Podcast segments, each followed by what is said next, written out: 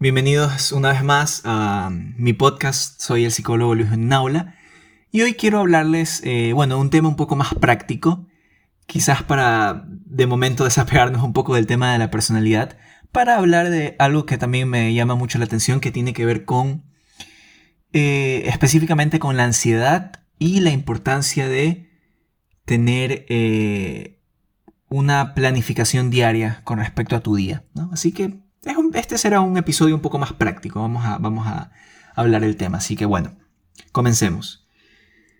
Eh, muchas veces nos pasa que tenemos eh, ansiedad, ¿no? Todos en la vida tenemos ansiedad. Claro que de diferentes niveles, por supuesto. Pero es algo que todos hemos experimentado o vivimos experimentando constantemente en nuestras vidas, ¿ok? Así que hay ciertos factores eh, que influyen mucho en el tema de la ansiedad, que son factores eh, un poco más cognitivos, un poco más del pensamiento, ¿no? Pero no, no quiero que... No quiero enfocarme en eso en este episodio, sino que quiero enfocarme un poco más en los factores conductuales y en los factores este, también de, de, la alimentación, porque aunque no lo crean es muy importante. Así que, ¿qué les puedo decir con respecto a esto? Okay. Algo que yo he podido evidenciar muchas veces es que hay personas que cuando tienen ansiedad eh, hay dos cosas, hay dos, inconvenientes. El primero es que no tienen una estructura de su día, o sea, simplemente pueden ser personas que, y, puede ser que te suceda a ti, este, que por ejemplo como que te levantas pero no sabes bien qué tienes que hacer en tu día, no, no tienes una estructura, ¿no? No tienes en sí un, un sentido para ese día en específico, así que eso puede de cierta manera generarte un malestar, porque puedes vivir, o sea, tu día sin saber bien qué hacer, mezclando actividades unas entre otras, y eso puede ser problemático. Aparte de que, como ya habíamos hablado eh, un poco en, episodios anteriores, cuando tú tienes un objetivo, cuando tienes un qué, tu sistema nervioso puede lograr identificar cuándo estás haciendo algo bien que te, que te aproxima a tus objetivos de vida, tus metas, y cuando estás haciendo algo que te está alejando o está mal.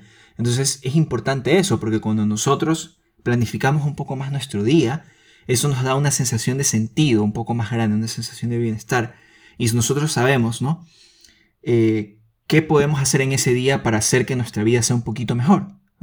Entonces es muy bueno, ¿no? ¿Y cómo podemos nosotros planificar un poco más nuestro día? Muchas veces podemos decir, bueno, ay, tengo que planificar mi día, así que voy a tener que hacer 10.000 cosas, eh, actividades que realmente no quiero o que más o menos me gustan y luego después de eso como que voy a, ponerme a hacer lo que me gusta. Pero yo creería que no es una manera tan eh, eficiente y no es una manera tan funcional. Yo creería que una buena forma de poder planificar tu día es sentarte, hacer una lista de actividades que te gustaría conseguir durante ese día o puede ser durante, durante la semana, pero también escribir acerca de las actividades que te gustan y te apasionan y te hacen sentir como que te estás haciendo algo productivo con tu tiempo, pero también estás de cierta manera entreteniéndote con eso que estás haciendo. ¿no? Entonces te puedo poner un ejemplo. Por ejemplo, puedes planificar para tu día eh, levantarte a una determinada hora, eh, que es algo que ya, ya, les voy a hablar. Pero bueno, levantarte a una, determinada hora y en base a eso, este, por ejemplo, eh, dedicarte a trabajar unas dos horas y luego después de trabajar esas dos horas, si es que tienes una flexibilidad, flexibilidad en el horario, dedicarte, por ejemplo, a llamar a algún amigo, dedicarte a, quizás este, revisar tus redes sociales, a publicar a lo que te guste, a escuchar un poco de música, etc. Pero la idea es mezclar un poco esas actividades para que no sea solo un momento lleno de tensión y luego sentirte bien, porque no es la idea, sino poder crear espacios, ¿no?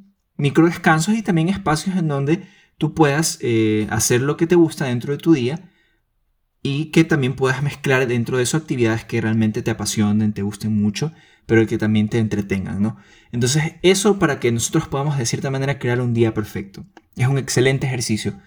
Siéntate, piensa, ¿cómo puedo tener un día perfecto? ¿no? Pero que dependa 100% de mí, ¿no? No que dependa de los demás, sino que dependa de, de ti completamente, ¿no? Porque obviamente hay factores que nosotros no podemos controlar de los demás, pero la idea es enfocarte en ¿Cómo yo puedo hacer que mi día sea un día perfecto, por así decirlo? ¿En, qué constituye para mí un día perfecto? Y en base a eso actúa como si eres la persona que tiene su día perfecto. Métete en, el rol, en el papel de, y vas a ver que las cosas van a mejorar, vas a ver que esa ansiedad que por ejemplo tienes va a disminuir porque ya estás actuando como si tienes ese día perfecto. Entonces es importantísimo tener eso. Y otro factor muy interesante también es la alimentación, específicamente el tema del desayuno. Hay muchos estudios que demuestran que, por ejemplo, a veces cuando... No, no, no, no, no es que es en, en, todos los casos, pero hay algunos casos, y es importante tenerlo en cuenta, que hay personas que al no desayunar, sus niveles de insulina se desregulan en el cuerpo y eso les puede dar una sensación de mal humor, de una sensación de malestar. Entonces eso es un factor que afecta, afecta mucho a la persona a largo plazo. Y esos factores como por ejemplo la gastritis, estos factores que incluyen el comer en horas eh, desordenadas, pueden afectar mucho a la ansiedad y pueden afectar muchísimo a, factores como la depresión incluso, que es algo que ya está muy estudiado, está muy comprobado científicamente. Entonces es importante que nosotros podamos desayunar bien y tener una cierta planificación de nuestro día, trabajando en base a un día perfecto que nosotros queramos tener. Y algo más también que es muy importante es el tema del descanso. El tema del descanso con respecto a que nosotros podamos tener un horario fijo para dormir y un horario fijo para levantarnos. Ojo que no estoy diciendo que deben haber horas específicas de sueño. No te estoy diciendo, por ejemplo, que duermas 7 horas o que duermas 8 horas, sino que tengas un horario fijo para levantarte, un horario fijo para dormir, independientemente de las horas que necesites. Porque evidentemente hay personas que pueden necesitar muchas más horas que otras. Así que ese no es el punto, sino el punto es que tú puedas tener en sí una hora específica para levantarte y tratar de que esa hora sea una hora en la que la mayoría de personas se puedan levantar también.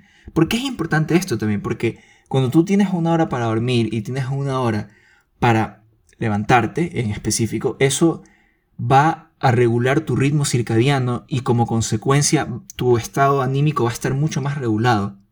Vas a sentirte menos tenso, vas a sentirte menos ansioso y vas a sentirte mucho más descansado y con un mejor humor con lo que puedes empezar mucho mejor tu día. Así que estos factores son muy importantes para que nosotros podamos en sí eh, trabajar en base a, la ansiedad que quizás nosotros podemos llegar a tener y en base a eso también tener un día planificado y un día de cierta manera que eh, trabaje a nuestro favor y no un día en el que nosotros tenemos que trabajar a favor del día, sino un día que trabaje a nuestro favor, un día que nos guste.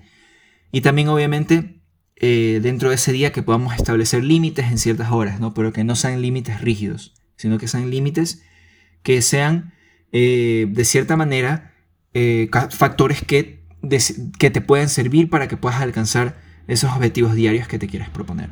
Así que bueno, espero que les haya gustado en sí este episodio.